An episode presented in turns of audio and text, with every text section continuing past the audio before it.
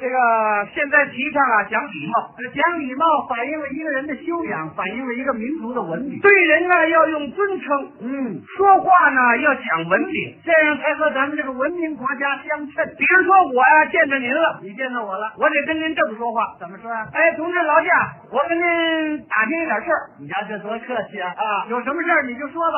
呃，我跟您问一个人，你要问谁呀、我问的这个同志啊，嗯长得是高大魁梧，浓眉大眼，哼呃，听说他是一位相声演员，哦，你说的这个人叫什么名字？啊他叫唐杰忠同志，在您这单位吗？哦，在在在啊在在在。呃，您给我请出来，我跟他见见面，啊谢谢您啊。呃，甭谢了啊我就是。哎呦，您就是唐杰忠同志，哎，哎呀，太抱歉了，这么半天没看出来你，对不起啊。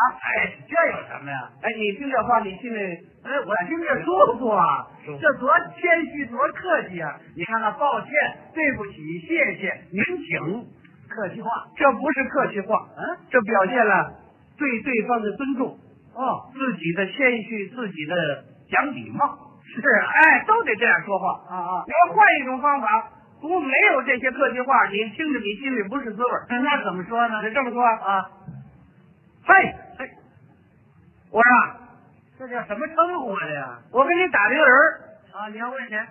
这个人呐、啊，长得比武大郎高一点儿，脑袋跟茶盘子似的，听说是个说相声的，这叫什么？人家大伙儿叫唐熙宗啊！嗨，啊你干嘛叫外号啊？